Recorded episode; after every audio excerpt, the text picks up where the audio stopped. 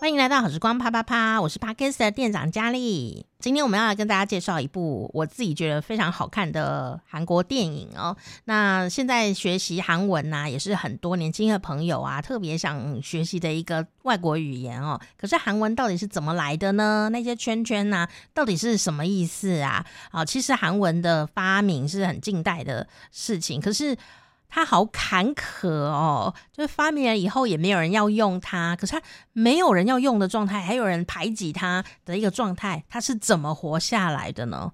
好，就可以透过电影稍微可以。感觉到一下他的辛苦哈，但是在那个时代的人觉得这个粗俗的文字谁要用？可是现在却是一个文化强势哦，很多国家的朋友恐怕也都很想学韩文哦。除了介绍这部电影以外，在今天的节目最后啊，店长家也会 bonus 另外一部韩剧啊，不晓得你有没有看？浪漫医师金师傅呢？啊、哦，这金师傅扮演金师傅的演员，他也有演另外一出韩剧哦，我觉得是非常好看。金师傅有演古装剧哦，演得相当的好啊。里面呢，刚好跟这个王的文字讲的是同一件事，那就是发明文字。他演这个世宗大王哦，到底哪一个演得好呢？我们先来听听看，宋康昊演的大王，跟伊丽莎老师一起啪啪啪。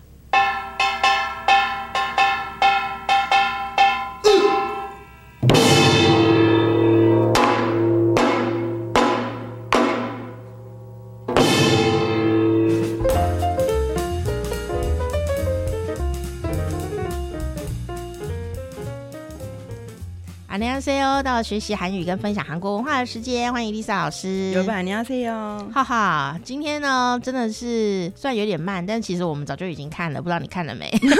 先要介绍一部电影哦，那没关系，因为现在网络哦的合法平台是很快就可以看到影片，嗯、那你那也有很棒的字幕，所以你可以呃知道这个资讯以后之后再看，我想也都很棒哦。嗯，那这部电影呢？就是叫做《王的文字》哈、嗯，所以要先请我们伊丽莎老师给我们介绍。안녕하세요。首先呢，《王的文字》这一个电影呢的韩文叫做《나라발산미》，나라是国家的意思，然后발산미是古代的那个。 话语的这个字的念法加上助词之后，就会变成拿拉白三米这样子。那我觉得其实呢，重要的故事内容大家可以自己去看。我还是真的蛮建议这部片是真的非常适合在大荧幕看的，它整个画面的感觉是真的很适合大荧幕看。这部片因为在韩国就是受到了攻击，然后攻击的蛮严重的，还有就是牵扯到诉讼的问题这样子。因为就是部分的韩国的比较严肃的学者认为这个故事冒犯了世宗大王。其实老实说，就韩文是怎么来的这件事情，韩国一直有各种不同的说法。嗯，因为这部电影《王的文字》，它就在讲说，现在我们用的这个韩文呢，嗯，它是怎么来的？对，是世宗大王发明创造的。对，因为呃，根据不同的学者，韩国现在大概就是韩文字的起源说，大概有六七个不同的起源说。嗯。那这个电影一开始他就有说，它是根据其中一个起源来说的。可是这个起源说呢，并不表示等于历史，因为其实我们什么时候才确定韩文是世宗大王发明的？是在一九四零年的时候，啊，很晚了哎。一九四零年的时候呢，发现了考古，发现了旭明正一的解历本。如果大家有看电影的话，其实可以看到，就是世宗大王就颁布了这个没有人要的，没有人要的，最后只有一个人捡起来，对不对？对，就是那个人，就是爱吐槽的人，就是有一个有一个大官，大官他最后啊默默把那本书拿起来，他带回家。最后最后考古应该，我觉得那件事情就是在暗指这件事情，因为大家都没有留下那个解历本，所以。没有人在乎这件事情。世宗大王创造韩文的时候，大家不想要这个韩文，所以呢，没有人在乎这件。可是只有一个人默默把它带回家，那应该就有保存起来了。所以到最后就被挖到了。那挖到这个解历本之后，才正式确认说啊，这个文字是怎么来的，然后他当初是是怎么样怎么样弄的。所以虽然说，呃，最近才发现，因为这这几十年才发现的。对所以反而就让大家更更想知道，可是推翻了以前的说法说法，这样、嗯，可是也更难知道，因为可能有很多东西都还没有真的完整的呈现，对不对？解历本里面他讲的是，呃，训民正音解历本，它里面讲的就是这个字是什么什么声音？用汉字写的，是用汉字写的。比如说，想就是电影里面写的那个嘛？嗯，就是汉字的那一个，就是比如说 “kiosk” 那个音有没有？然后他就写牙音是牙齿的音，然后发音的从什么什么出发声，像这样子的，嗯、那就是解力本。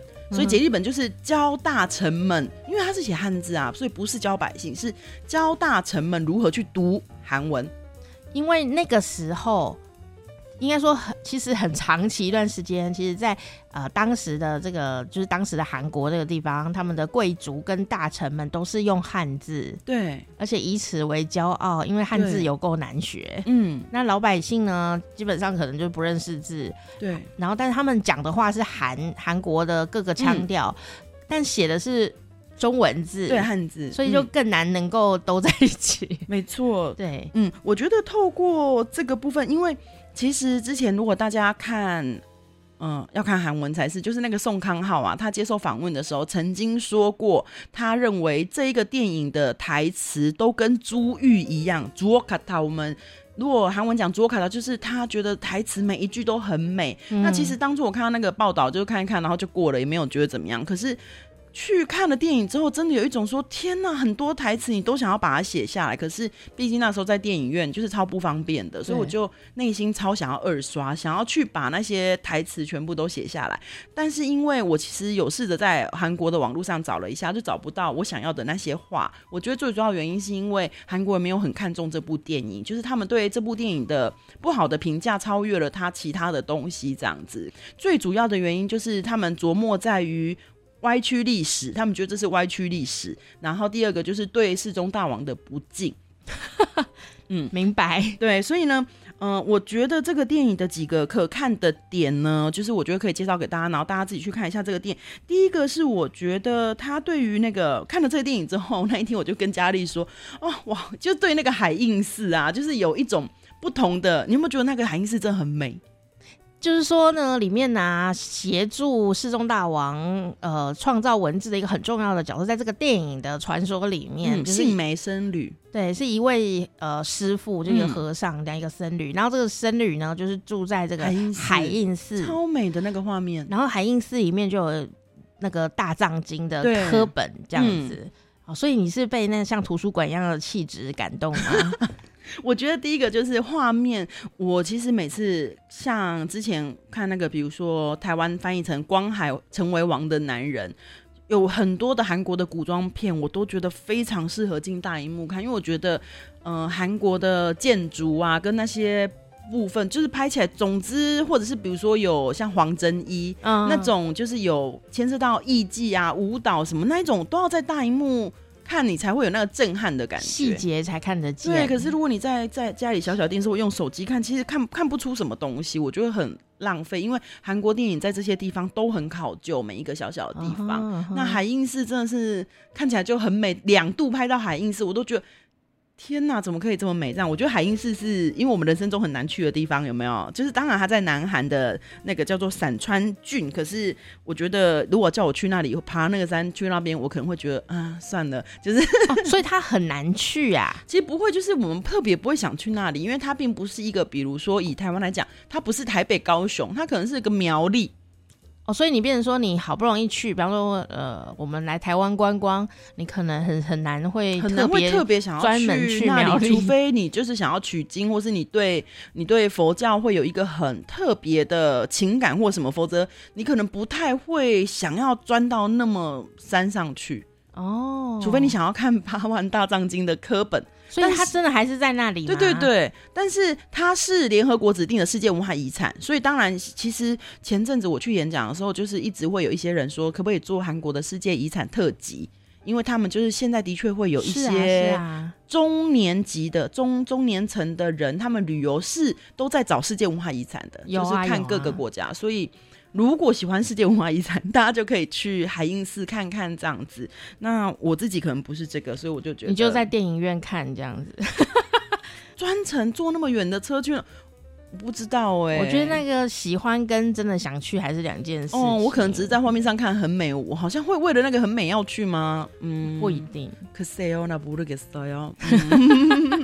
那第二个可看点，我觉得它里面讲到了就是儒教跟佛教的对立的这件事情。其实我觉得在韩国的很多电影里面可以看到这个部分，比如说我之前很常介绍给学生看的，有一个很有趣的电影叫做呃台湾台湾没有上，叫《朝鲜名侦探》。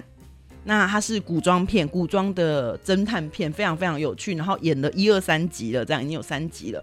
然后《朝鲜名侦探》这个片里面，其实它有好像第一集还是第二集都有讲到韩国政府怎么样排斥基督教跟基督教跟教啊，你佛教没有，就基督教。所以那个时候它里面有一句很很可怕的台词，他这样讲，就是他说呢。在我们的国家里面，十几个基督教的人，难道算是什么事吗？就是类似像，就表示。韩国真的是一开始他排斥一个外来宗教，真的非常的，这话很很伤哎、欸，很因为在那个年代的确是这样啊，就是他们就是排除异己嘛，所以我觉得也许当初这些宗教传来的时候，在台湾他们可能也受到了很多的迫害跟什么，那我们不知道而已。可是韩国是有把这件事情拍出来，因为韩国现在百分之七十的人都是基督教跟天主教嘛。对啊，我每次看韩国电影都有一种被讽刺的感觉，他们就是一开始排斥的越深刻，可是接受之后。会比任何人都更接受，他就铁齿嘛。哦，其实我觉得怎么讲？我觉得我一直都跟我的学生说，我觉得韩国是一个很多人都会觉得很难打入那个圈子，因为他们非常爱国，然后真的他们有爱国意识，这是很神奇的事情。韩国人也自己这样讲，比如说真的现在今天国家为难，大家可能真的会把钱拿出来，类似像那样，他们自己也认为他们有这样，还告诉我说他们家以前也有捐过金子，也有捐过什么这样子，所以。他们有那个对一致对外的这个意识，因为可能以前国家被欺负惨了，可是，一旦他接受你这个东西，是会真的完全接受你。所以韩国人跟你当朋友也是一样，一开始他跟你是泛泛之交，就是哦社交上的礼仪，但是真正接受你的时候，你会有点受宠若惊，觉得很可怕的那个程度，说很可怕，说因为我们不习惯那样子，我觉得是这样。哦，所以其实他们本质上是非常热情的吗？你真真他真正接受你的时候。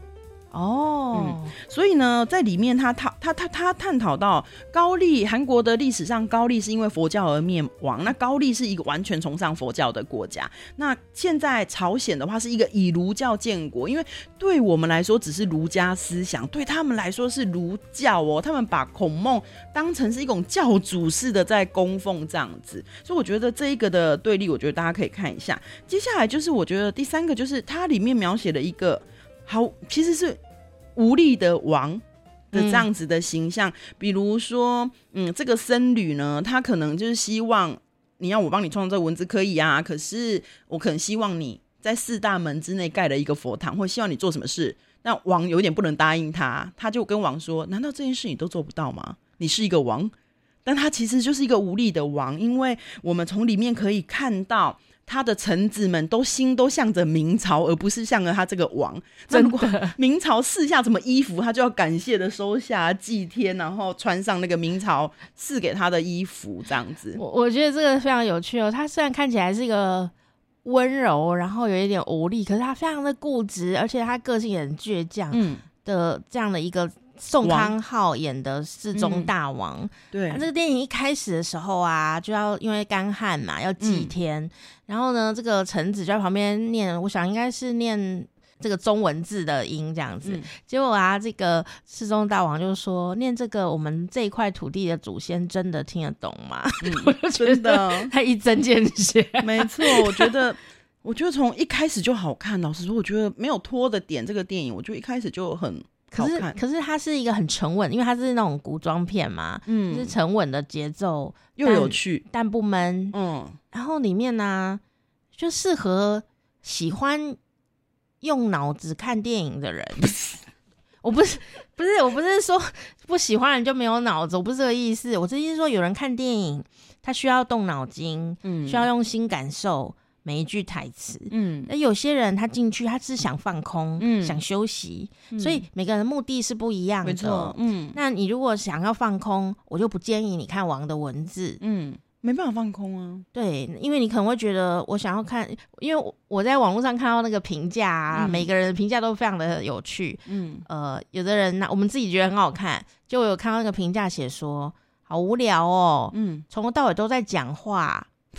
我想说，不然后来我才明白，他可能幻想穿古装的王都会变丧尸啊，嗯 之类的。现在很流行，想要刺激一点，想要刺激说，而且王从头到尾都没有变丧尸，嗯、他都一直很安静的跟僧侣说话。真的，嗯。然后里面刚刚这个伊丽莎老师有讲到啊，他这里面讲到那个当下的一种气氛。嗯，好，那因为我们是外国人嘛，所以我们可以单纯看电影讲这个故事，我觉得很好。嗯、他说。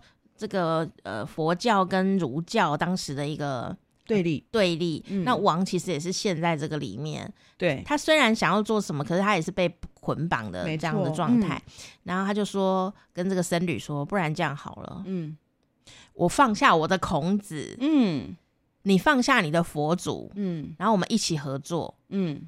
啊，这句话其实听起来很不错，对不对？嗯、但是这个剧本最厉害的地方，他就是让这个这个师傅，这僧侣讲了，嗯、他说：“你带着你的孔子，我带着我的佛祖，嗯，一起来合作。”嗯，就我用了比较简单的方法讲的这意思。嗯、对，这句也是真的，我非常他讲出来的时候，我真的起鸡皮疙瘩，然后就真的想到了宋康昊他说里面每个台词都非常非常的棒的那个感觉，因为他韩文用的那个字是他打，他打是搭乘。对对对对，你承载着你的孔孟过来，然后我承载的佛祖，我们一起来完成创造文字的这件事情。我觉得这这句话太震撼了，真的起鸡皮疙瘩。我觉得哦，这是很美的话，真的。听众朋友没有办法参与是吗？好哦，就是说每个人其实都有自己要坚持的事，有可能你自己很想坚持，有时候是逼不得已，你得坚持。嗯，那我们是否一定要？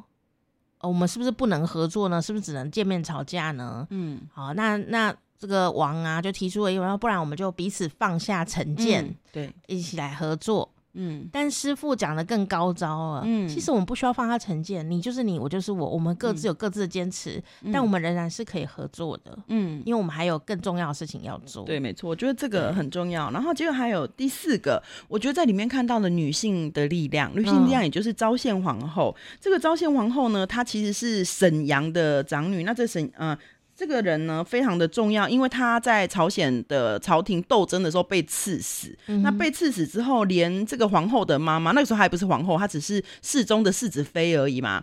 还被沦为贱籍耶，他的妈妈是贱籍，所以大臣们就一直请求要把这个世子妃废掉。可是那个时候世宗已经就是他的爸爸太祖已经让位给世宗，所以他那个时候是宫妃，恭敬的恭，所以大臣就请求要废妃，就对，要把他废掉。可是因为太宗跟世宗就很坚持说，因为他那个时候已经生了三个小孩，然后他也没有什么错，只是因为他母亲是贱籍，爸爸被处死了，所以就没有。没有威胁到他中宫的地位，就对，他就一直在。可是，在这个电影里面，我们可以看到他，他说他是乱臣的女儿嘛，那他在他的住的地方的最里面的地方供奉了一个小佛堂，想要替他爸爸超度的那个心情。那因为韩文有一句俗谚，就是说，如果母鸡叫的话呢，那个家庭就会灭亡。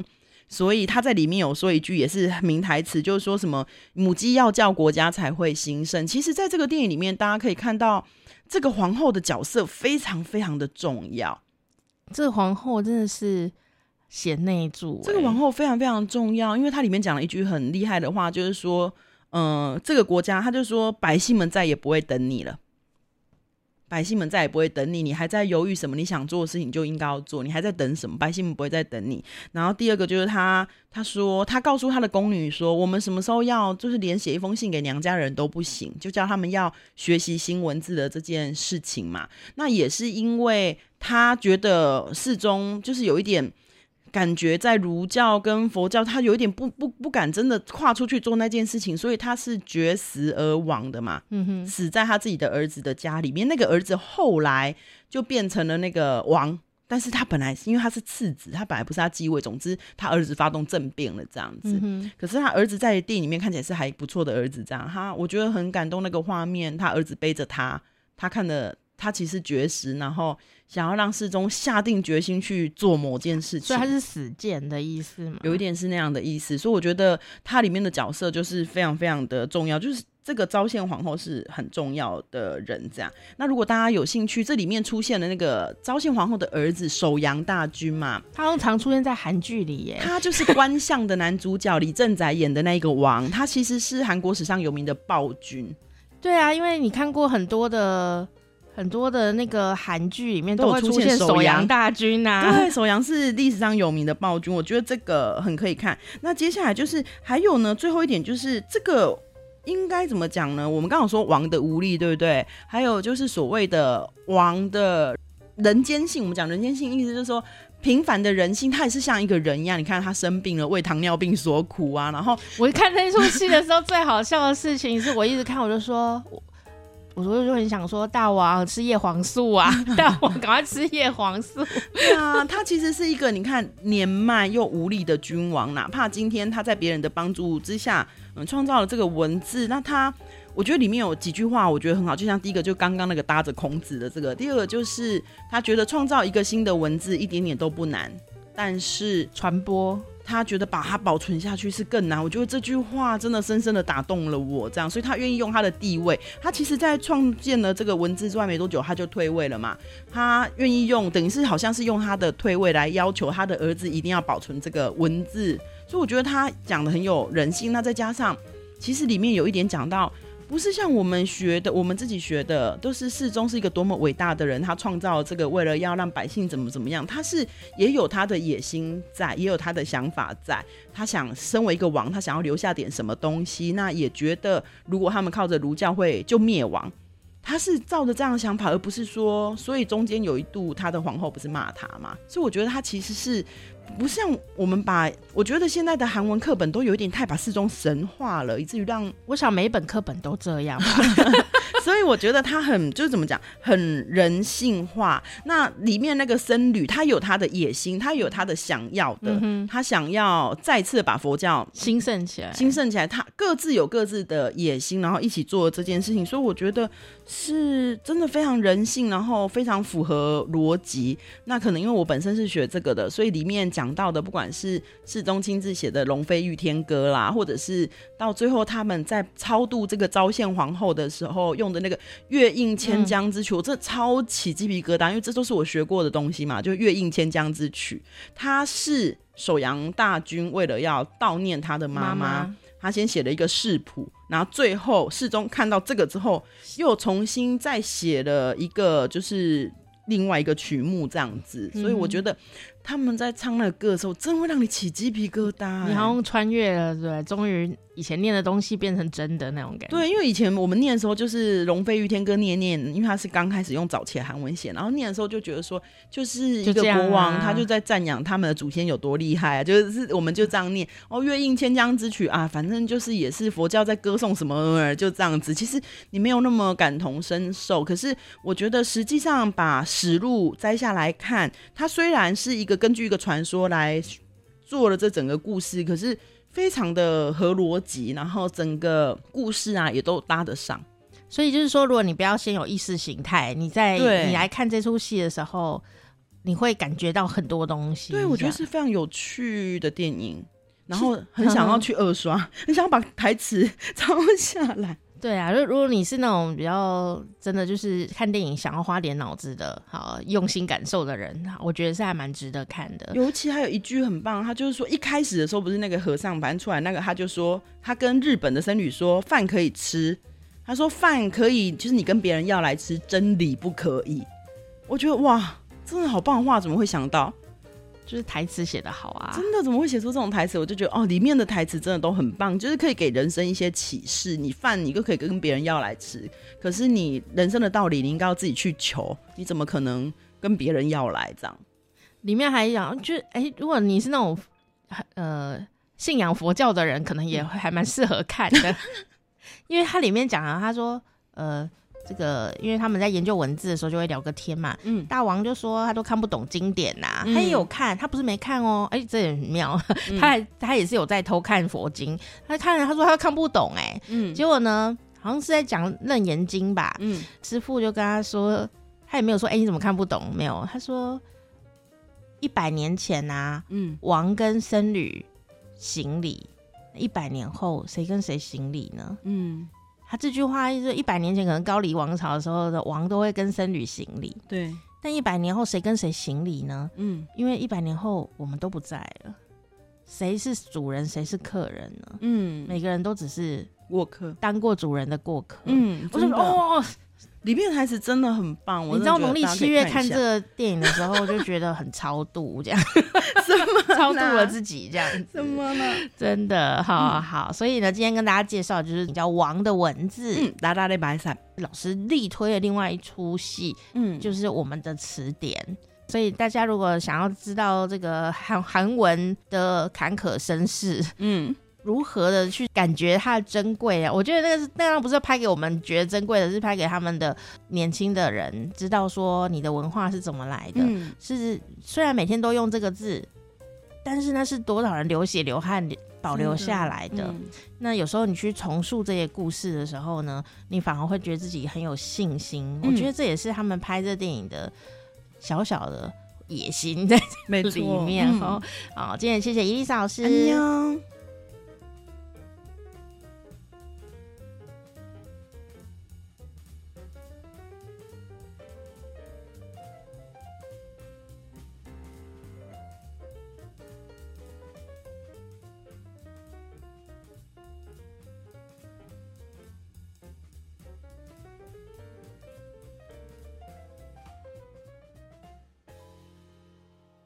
我们以为的历史真的就是只是那样吗？啊，或者说写历史的人也有他自己的心情在那个里面啊，那他有他的角度，所以在这个比较民主自由状况下，我们也可以允许自己呢用不同的角度来看同一件事情哦。所以在戏剧、电影、小说里面呢，都会有各种的角度来阐述当年所发生的某一些事件。那我们选择我们想吸收的那个部分，我觉得也是蛮不错的哦。那刚刚呢讲到的另外 bonus 推荐的这部。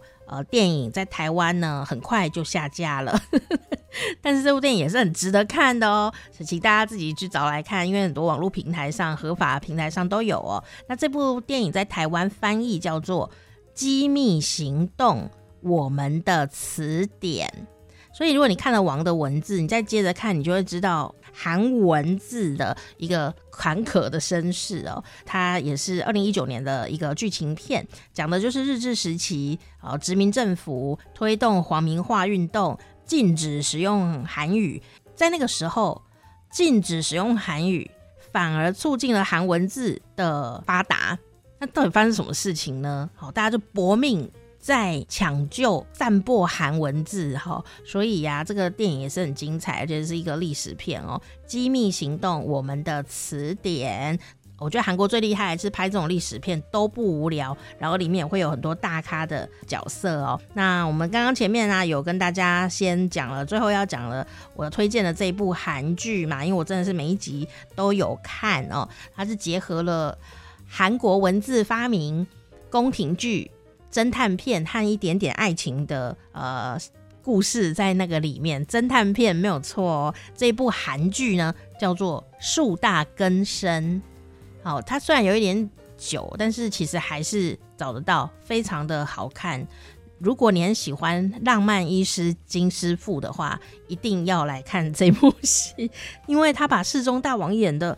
好像真的哦，好像世宗大王就是那样啊，好迷人哦，好想为他做点什么哈，我爱国心都起来了。虽然我根本不是韩国人，号召力很强，很有魅力哦。我想你看金师傅应该有这种心情吧。宋康昊呢也是影帝级的人，两个都是影帝级的人哦。宋康昊又是寄生上流电影的这个爸爸。但是呢，宋康昊演的世宗大王，我看了以后也是觉得，哎、这应该就是这样吧。所以我觉得演员好厉害哦，演员可以带我们好像穿越时空，然后去认识的那个人的某一个角度哦。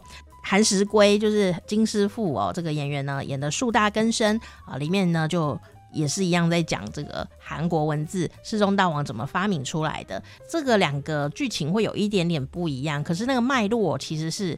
很相似的，就是说世宗大王还要发明文字，其实都是靠当时的一些不容于社会上的一些角色的协助去发明出来的，甚至里面还讲到了解剖学，好，这件事情也是很有趣哦。而且呢，还有一个很相似的地方，就是这个文字真的成功的传播出去啊，是因为女性，所以不管是哪一个，呃，这两个里面呢。呃，不管是谁哦，她一定是个女性，而女性的地位其实蛮低的。但是就是因为透过这一些看起来地位低的呃的人哈、或者某个年代的这个性别。反而就是因为这样子把这些文字给传递出去，而现在我们大家都很狂烈的在学韩语、韩文呢、哦，呃，也是要感谢那一些我们不知道是谁的小人物。所以呢，就给你一个 bonus，除了今天介绍的王的文字以外，还有老师介绍的《机密行动》我们的词典，还有介绍的韩剧《古装树大根深》，里面还有张赫哦。喜欢张赫的朋友也可以来看一下哦。我是店长佳丽好时光啪啪啪伊丽莎的趣味韩国欢迎你的订阅下次见。